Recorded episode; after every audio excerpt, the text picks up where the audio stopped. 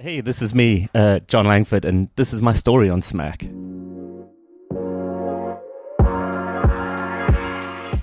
Hey, welcome to another Smack episode. My name is Philip Ibrahim, and today I'm with John Langford, the COO of the Anschutz Entertainment Group.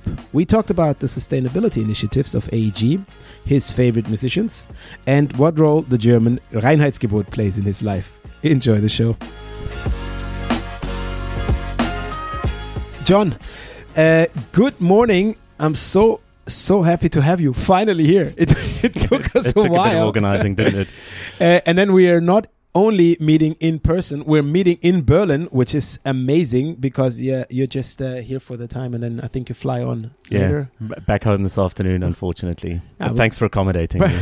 I'm super happy to have you here. Hey, home is my first uh, point. Where is home? Can can you still identify home? No, I don't have a home. So I mean, I've I've moved around enough. Um, I moved to Glasgow at one stage in my life, and I, I met who's become a really good friend from the Netherlands, and he said to me, "Once you leave your country of birth, you're a citizen of the world, and you never really have a place, called, a country called home anymore. Because I don't, I really don't. Mm. I I feel like I'm a chameleon.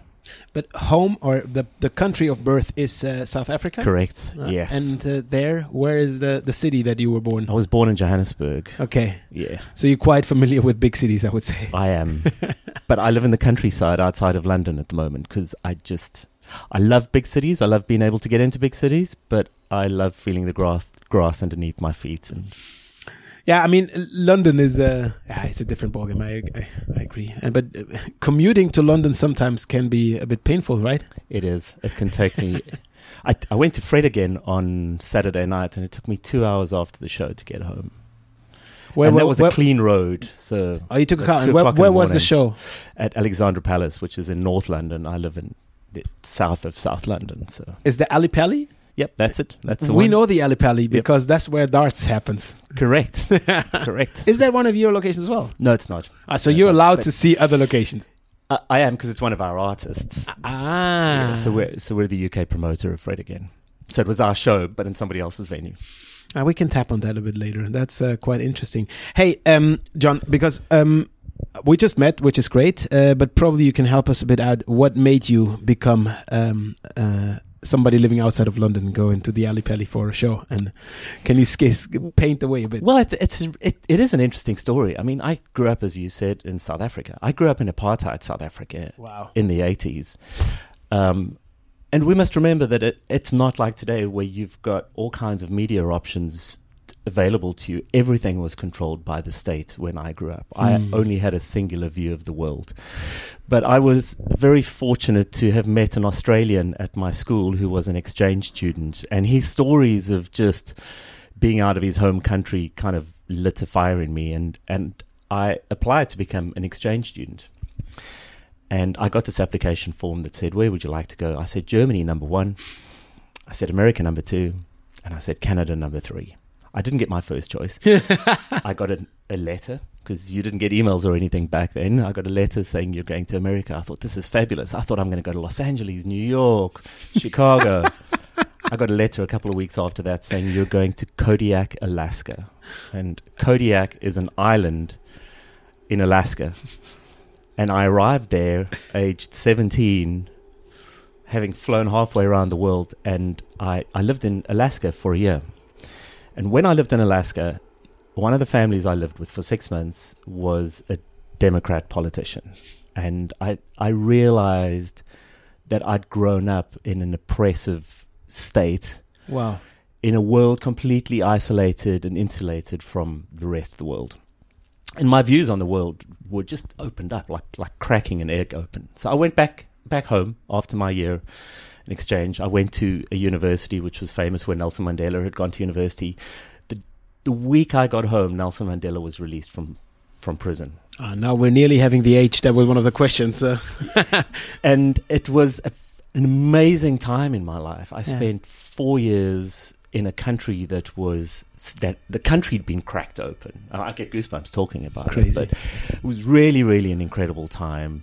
I was I was an act, political activist, and I was arrested uh, for protesting. I got c- called up to do military service, and the military police arrived at my parents' house looking for me, and there was. I just finished university at that stage, and there was nowhere else that I could go to except to the army. I mean, that I'd been called up to do to go to the army, and so I thought, well, the only other place I know to go back to is Alaska. So I, I, went back to Alaska and lived there for another two years. uh, and that you would have not said before when you read the letter first, right? No, no. I mean, this this is all stuff I would never have believed would have happened. And um, yeah, I I went back to South Africa then when the apartheid government had been overthrown and there was a new democratic government. And there was a moment. This is to answer your question. There was a moment where I needed the car. I had to take my dad to work so I could borrow the car and the radio station I was listening to is this really famous top 40 radio station. It's like the equivalent of Radio 1 in, mm-hmm, in, mm-hmm. in, the UK. And they, they said, if you'd like to work for this radio station, phone this number. And I thought, fuck, I'd love to work in radio because I've always loved music. My, my mom's a piano teacher and my grandmother's a piano teacher. So I phoned the number. I got an interview. I was really arrogant. I mean, I walked in and I said, I'm the guy for the job. I got the job, and that's really how my career started. Is I, I got a job in top forty radio. Wow, wow, wow! I mean, I, I, I have to step one. Well, I go one step back. I mean, you're um, grown up in an apartheid uh, country or in, in mm -hmm. South Africa during apartheid, and then you're somehow having the vision that the world is different. I mean, probably for a lot of people listening to this, this is something unbelievable because you had nothing. There was no computer. There is nothing you can do. The only thing is probably you have a newspaper or a, a, tape or something once a week or some, some news that you cannot trust or you had to trust because there was no other options. And then you see that there is an open world that is totally different from what you come. Uh, I mean, that has to make something out of a young person because um, going back in a country that changes so drastically. I mean, that's not only 180, that's 360 degree change in a country. And then spending time there again. Um, that must have been a lot to digest as well uh, it, around you. It was. I don't think I realized it so much at mm. the time because I had the exuberance of youth, you know. Of course. But I think what it did teach me is that everybody has the opportunity to change their position, their views, their opinions on things. But I think what's important is to have access to information and the freedom to debate. And I think what worries me about modern society is that we polarize people so much, whether it's the AI and the algorithm that's doing that mm. or we just don't listen to each other enough. I think we talk more and we don't listen enough. I I mean I would love this to be the end, but it's just the start of our conversation because that's so amazing and it, it really uh, relates to what we see and what we, what as well is the downside of this whole media stream is because it's so easy to put one in, in one corner or one in the other corner and then next day this changes completely. Um, so that's the downside of what we have in, in terms, but I agree. What you said is, um, listening more, probably trying to understand the opposite side a bit more could help. Uh, but that leads us back to uh, being in a radio. Um, I remember uh, radios at that time really lived as well from the call-in shows and from the in how you say this this possibility of being live somewhere attached. That must be amazing. Yeah. Uh, or not. Well, it was. I think we were a music radio station, yeah. and I think what I loved about it is I was, I was young. I mean, I was in my twenties. I was working for this really hot, sexy radio station that everybody wanted to work at. It was just it was the most fun time of my life. You know, we we just did fun. Yeah, that's nice. That's it was nice. a serious business, but we didn't realize it. I have to give a shout out to uh, because we're sitting in our studio here, and and uh, the person that created the studio together with me is a South African, Dominic Neal, who's as well a musician there, and uh, I think just um, this relates so much to what how he describes music from from that uh, from from back home. Hey, but then you you did the radio, and then there must be a moment where you said, okay, it's enough of radio. Usually, you should have gone to TV next. What what happened then? I always liked live music. Yeah. There is something about seeing somebody perform live that is really special. And I think as as media and entertainment has gone through a digitized phase over the last 10 15 years you know whether it's spotify or netflix or apple music live music is still live music um, and there's an essence about live music that is just really special. And for me, I've got a very clear moment in time. Michael Jackson was playing in Cape Town, and I couldn't afford the tickets. I was working at the radio station, but we weren't the sponsor of the event, Mm. and I, no one gave me any free tickets. Um, and I sat with a six pack of beer outside Cape Town Stadium, and I could hear Michael Jackson inside the stadium, which was a, a special time. But I noticed all these vehicles going in and out the back of the stadium, and I thought that must be a pretty cool job. And over time, I got to know the promoter of that, who's a really famous promoter for a company called Live Nation, uh, Attie van Wyk, who's been a mentor and friend of mine for many years. We got to know each other, and after a few years, he offered me a job at this company called Big Concerts, and I became a concert promoter. So you made your dream come true. It did. It did indeed come true. And um, before I moved to Europe, because the UK was still in Europe at that stage, um, I was I was living my best life. You know, I was living on the beach. I was surfing every couple of days. I was promoting live music and festivals and in in Cape Town. I mean, how much worse can life be than that? Did, did you see Michael Jackson afterwards live? No. Have you had a chance? Nope. Ah, That would have been the- never the- the had the thought, huh? opportunity. And the irony of all ironies is the O2 that I ended up running in uh, years later uh, was supposed to have those that big run of Michael Jackson Mm. shows just just before he died. But, Ah. yeah, I, remember Mike, Michael Jackson's funny for me because I remember in the nineties he had a concert in music in the in the Olympic Stadium in Munich, Mhm. and at the same day was um, one of the first three on three tournaments there, and we used to travel there and play basketball, and we were wondering because there was you know there were all these courts, these different courts, and between the courts were always people camping, and I was like, what the hell? Why would they come to camp at a three on three basketball tournament to see random players that nobody knows? And then I figured out that they're already camping for the day after Yep. when Michael Jackson was supposed to play, which was, yeah, that was quite an intense moment as well for me. So I understand that love for music. Even though, um, how do you how do you feel that? Would you prefer standing in the audience, or is the view from the back or from somewhere else better? Or I prefer to stand at the stage on the other side of the barrier, looking back towards the audience. that, I, I do it so often. I I just love seeing the faces of the people in, the, particularly in the first few rows, because those are the people that have camped out to see the show. They've taken their hard-earned money. They've they've camped out. They've they're there to see the artist, and I, regardless of the artist, whatever it is, when I see their faces, it reminds me of why I do what I do. I also don't like being in the middle of crowds. I've got to say that. I, I don't have a fear of it, but you know, my job has a lot of responsibility about health and safety Yeah. and risk, and I just don't like being in crowds. It's so funny because I didn't know, I was not sure if we can touch it. But for me, I love music. I love live music, but I hate being in uncontrollable crowds. This is always for me a, nightmare being, you know, big man and then always bumping into people. But this year that changed a bit because I was, uh, I, I got as a present a ticket for the Burna Boy show in London.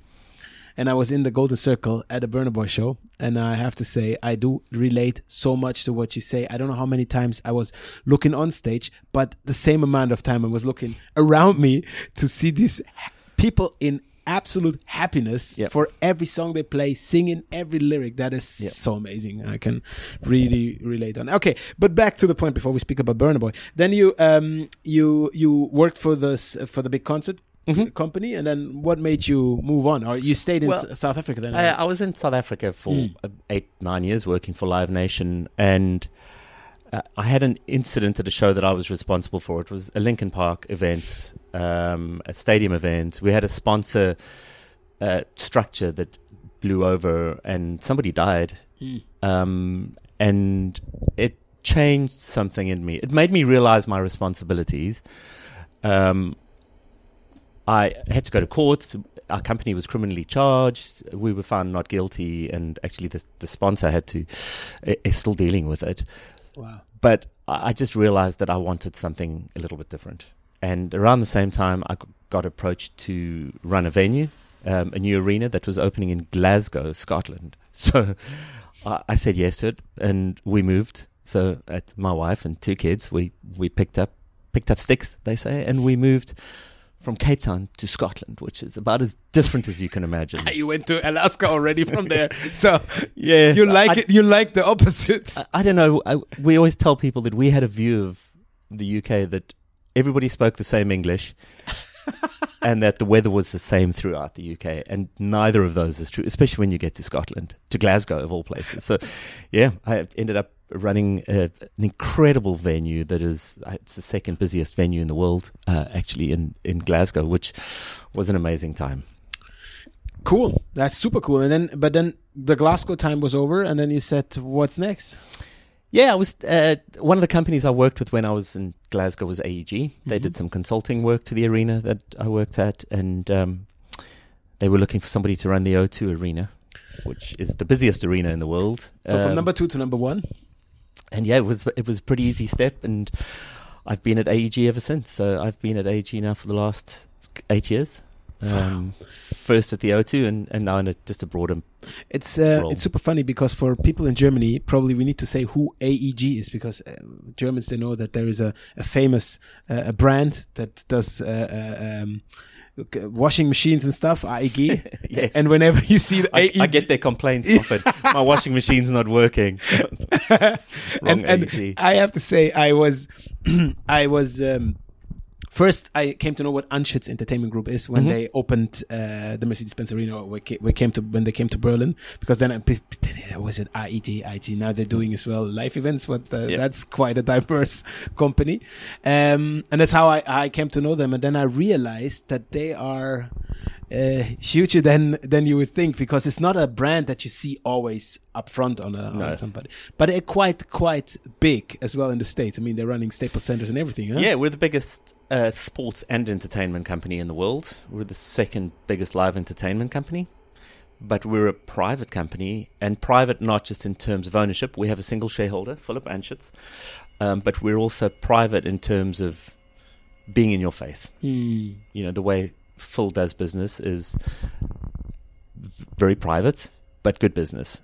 Nice. So, um, you know, the foundations of the company started when, um, you know, Phil is a, an American uh, billionaire. He's done great business um, in all kinds of industries, Mhm.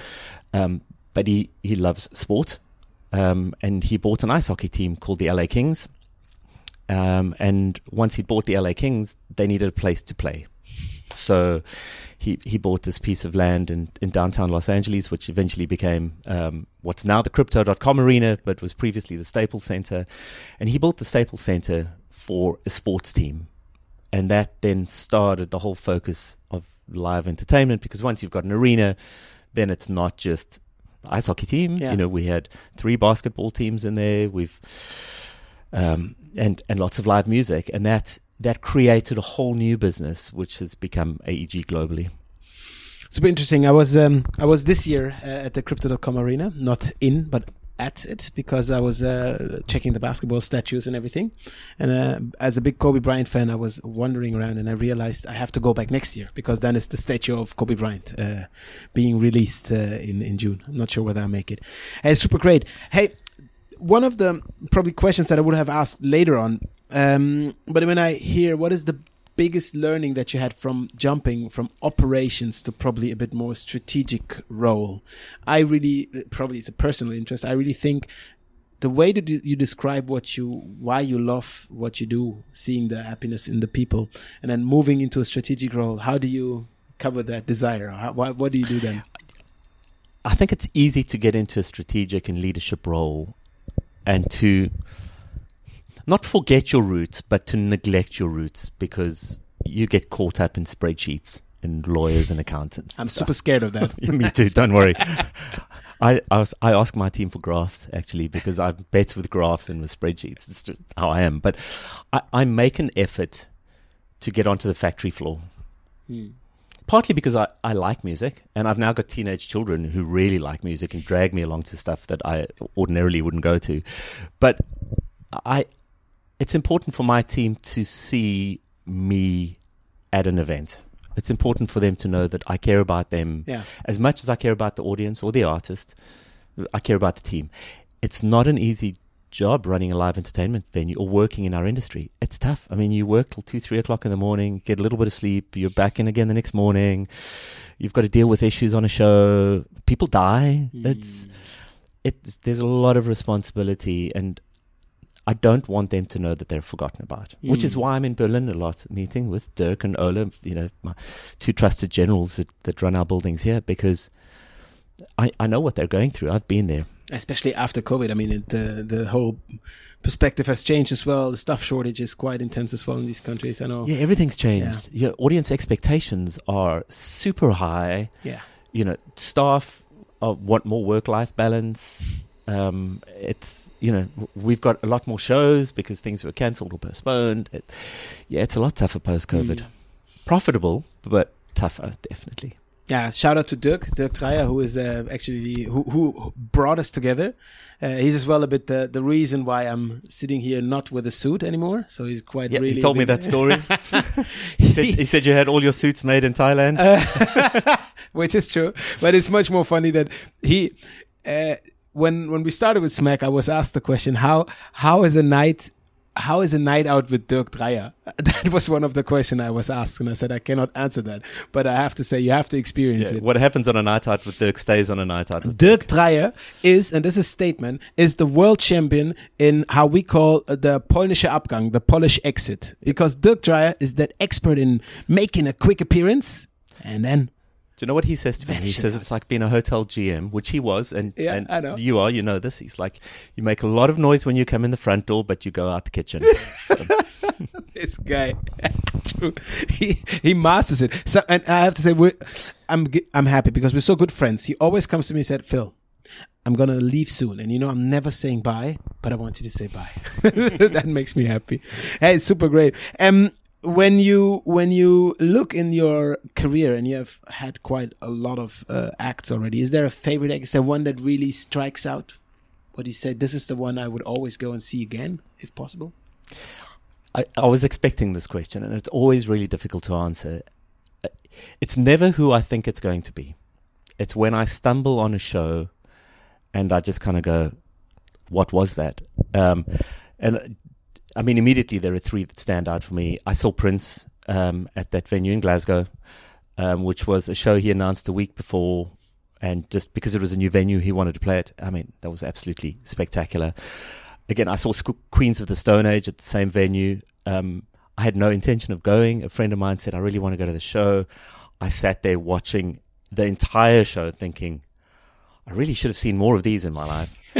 um, and then I saw Drake at the O2, which was just a visual oral spectacular of just you were surrounded by sound and lights and moving parts and incredible performance. So and then a fourth one i was walking past a jazz club in new york one day and i there was a i was on my own. I went down for the nine o'clock performance and it was les paul who d- d- was famous for designing the famous gibson les paul guitar just him on mm-hmm. stage with the guitar. So it's a whole range of things that just I never expect it, and it just kind of hits you in the face. So let's let's turn it around. What is on your Spotify playlist when you're listening to something alone in private without the audience? I I go through phases. Uh-huh. So I've come out of like a deep country phase. I'm going through this like kind of obscure North African phase. I'm listening to a lot of Tinariwen at the moment, um, which is a North African rock band uh, guitar band. Um, I dragged Dirk along. Actually, they were playing at the the Festhalle in Kreuzberg mm-hmm. the other day, and I dragged Dirk along, and he was like, "What is this?" because we had to go to a Kiss show afterwards. So, in one night, we did this amazing North African, uh, Moroccan, uh, like vibe, and then suddenly we were watching Kiss. Um, like half an hour later, so you yeah. like the extremes. I already can tell that. yeah, and I, I actually do like a lot of ambient chill, just kind of when I'm working as well.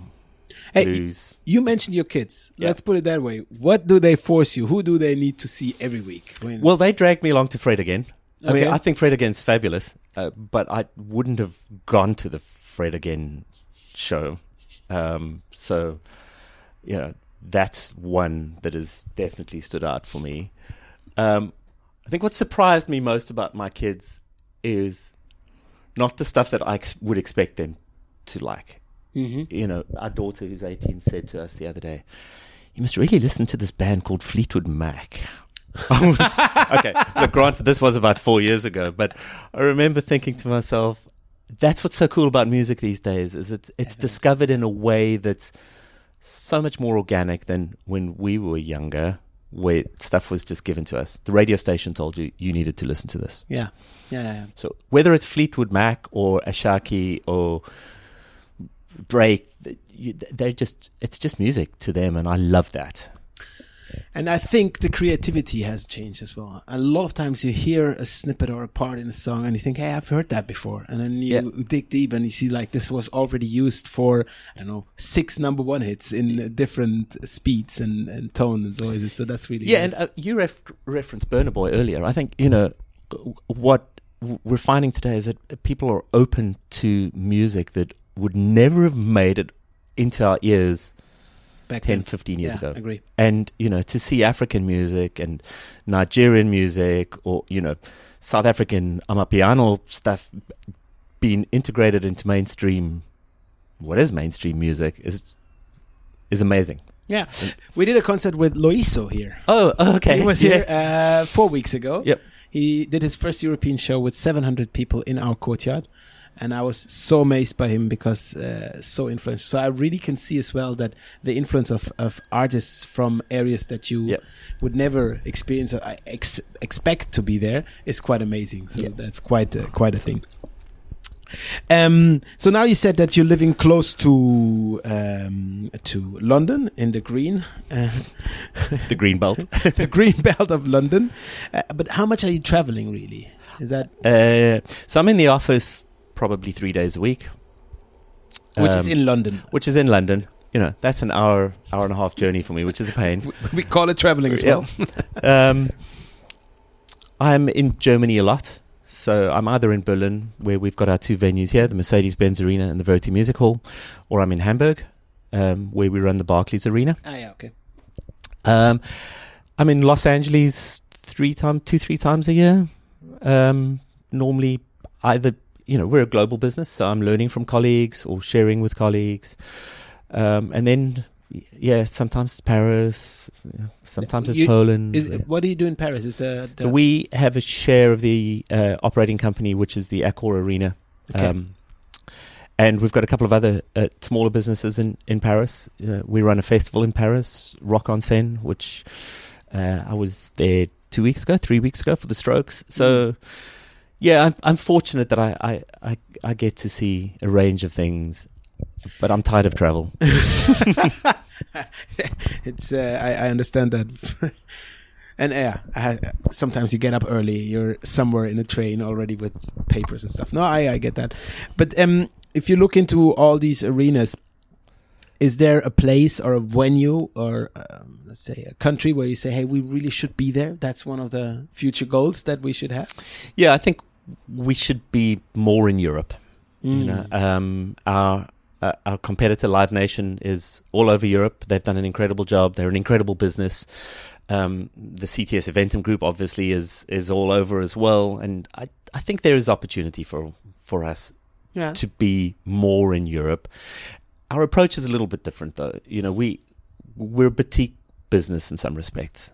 Um, although we represent big global artists like Taylor Swift, so yeah, we do the big things. But you know, if we're going to do business, it's got to make commercial sense, but it's also got to be the AEG of AEG way of doing things, which is, I think, a little bit more white glove in our approach. Mm. Um, so I think you, you'll see more of us popping up in places for sure. Can't wait.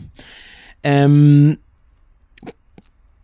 show me a tip because you already mentioned that you have your team preparing your graphs and stats. But what is a typical day in the office when there is no event? I mean, does that exist? Is there a day, uh, Wednesday the thirteenth, that you remember there was no event that you? Hardly, Ah, okay. okay. hardly. Um, but I'm I'm on a lot of calls, so I do like to talk to the team a lot. So Ah. whether it's Dirk or Ola here, even if I'm not here in person, I'm talking to them two three times a week. I've Nice. got regular scheduled calls with them.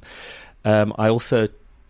You know, I've got lots of other relationships that I need to build and maintain. Whether it's with Live Nation, who's our, Mm. our biggest client as well, um, Yeah, that's a that's a very unique situation. That Yeah. the biggest competitor Is is, as well client. a biggest client. Correct. Yeah. Um, so you know, I'm doing a lot of lunches and uh, breakfast. I don't like to do dinners too much because I find them draining. I'd rather get home to my family. Um, so I'll do breakfasts and lunches, and um, then it's spreadsheets, budget, strategy, all all the magical stuff that I didn't think I'd ever have to deal with in the live music industry. I hope you're good at that because Dirk is uh, he likes that. hey, um, probably an interesting take um, uh, on sustainability because you mentioned as well um, uh, the importance of uh, the future and as well. If if I look at a, at an event per se, it's a bit like our hotel business. We're not really the most sustainable um, parts of the entertainment of people.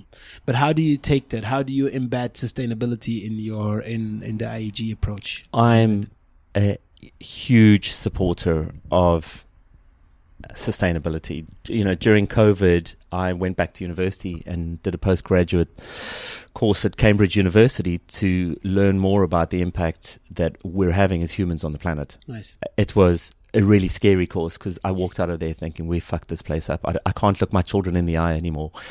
And I've, you know, if I look at my own life at home, everything's renewable. I've got electric vehicles. I'm waving the flag because I feel that we all need to do this and not enough of us are. So in our business, we've we're radically transforming the way that we approach sustainability. I, sorry, I don't always use the word sustainability, Mm. which, um, because I, I think there's a climate challenge that we need to respond to. And uh, we've done some incredible things over the last two or three years post COVID. You know, we've appointed uh, a sustainability director for Europe who reports to me and supports the teams around Europe. Um, we've got a, a great thing here in Berlin and Hamburg. We've got cup washing facilities that we've put in, so all the cups on site are reused. Uh, we just announced last week with the 1975 um, at the O2 that we're doing four events which are going to be carbon removed. So all the carbon that is emitted by the event, so not just what we call our scope one and two stuff, which is our own burning of um, carbon, but also the the suppliers, the catering, audience travel, we're going to remove from the atmosphere. So there's a charge of about 90p, 90 pence, which has gone into the ticket price. And we will then physically remove the carbon with a specialist company called Curate that we're working with.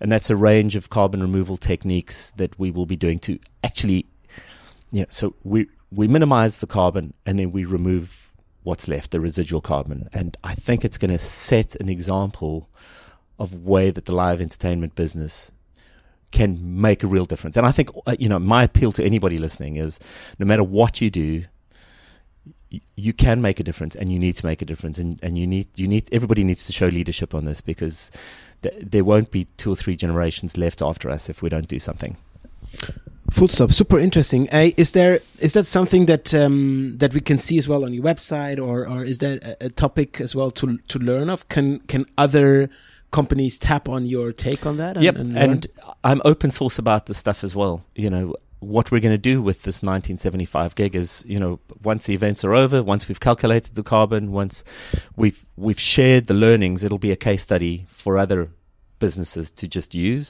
Mhm. um, I think you know we also play a leadership role in influencing other businesses as well. So we're busy developing what's called a green rider Mhm. at the O2.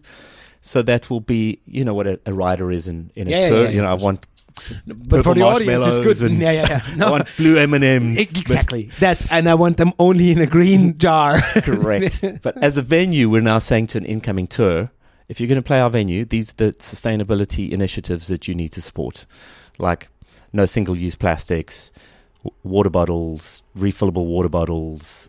Let's use, um, you know, hydrogen uh, generators rather than f- diesel generators, etc. So Crazy. I think that's one of the i- most uh, interesting parts because I really think what you said is that we want and have to make a difference there, and it has to start from the top. It's easier than to follow these kind of guidelines through, and I really think that this is way important. Hey, uh, going on the uh, on the final round of uh, uh, some of the questions, um, we started earlier already by th- the spare free time that you have after the dinner with your family. Uh, now I know what's filled now, but what are your hobbies? Um, I have to say that you already said to me that you like rugby, which is great. I don't. I've never met a single South African person that doesn't Correct. like rugby or golf. Yeah. That's I don't know why. It's either that or that. Uh, so that's something that you really like. So it's uh, important for TV time now as well. Um, I don't play golf. I'll I'll watch golf. Uh, I play tennis in in my spare time, and I love traveling. Um, but other than that, I don't have a lot of spare time at the moment, unfortunately, because my my teenagers require a lot of driving around, which is annoying. Even though one They of them They don't have a driving license yet. well, the 18 year old is old enough and she's learning at the moment, but she's Mm. not motivated enough. So I'm trying to motivate her a little bit more. Yeah, I can tell you who when you listen to that, I the best thing is get the driver's license. You're so independent, especially in the UK. I mean, you can go to London by tube and train, but once you want to go the other direction, you need a car. Yeah, exactly. or when you want to go out on a Friday night, don't expect your dad to come and pick you up at one o'clock in the morning. That's a lie. Every dad will still pick you up, but they will complain heavily Correct. and loud, and the Saturday morning will be painful. But they do. I know. my, my son is eight. I'm not picking up at one, but uh, he he's already very clear in when he wants to be picked up. Um, okay. Um, uh, going back to rugby, who's going to win the world championship? The Springboks are going to play France in the finals, and the Springboks will win. And yeah, I am biased, but I, I genuinely think they've got the best team at the moment. Yeah.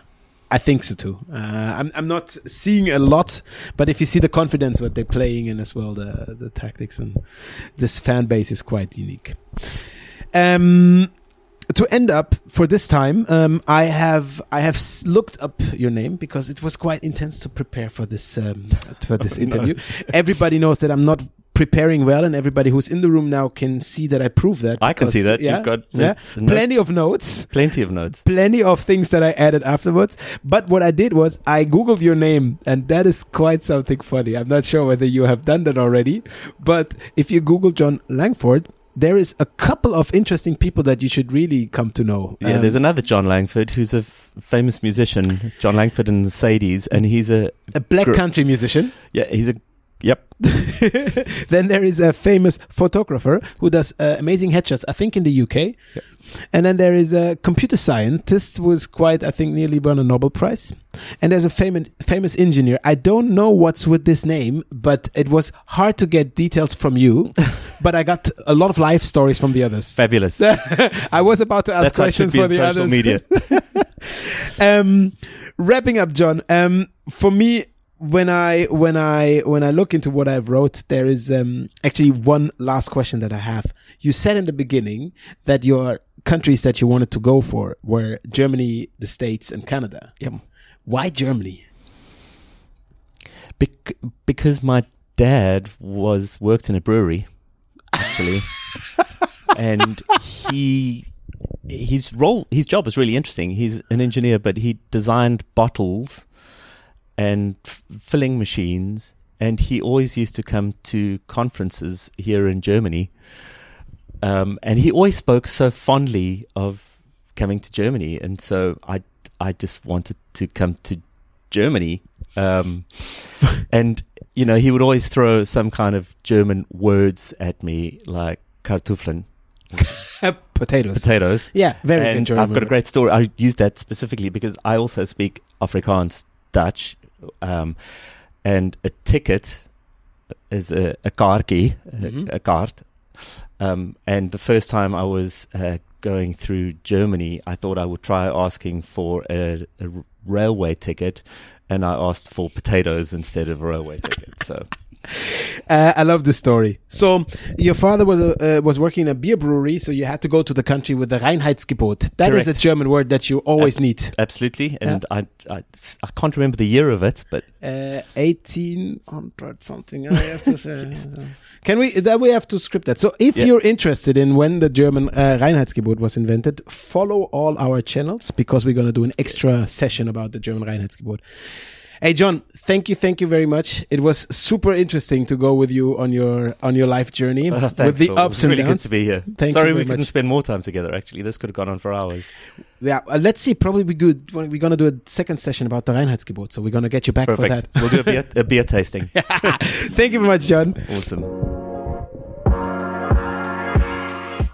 That's it for this episode, everybody. Thank you for tuning in. Don't forget to share your thoughts on this episode and everything else that is going on at Smack with us by checking out our website at smack.media or connect with us on LinkedIn, YouTube, or Instagram. We'll see you next time.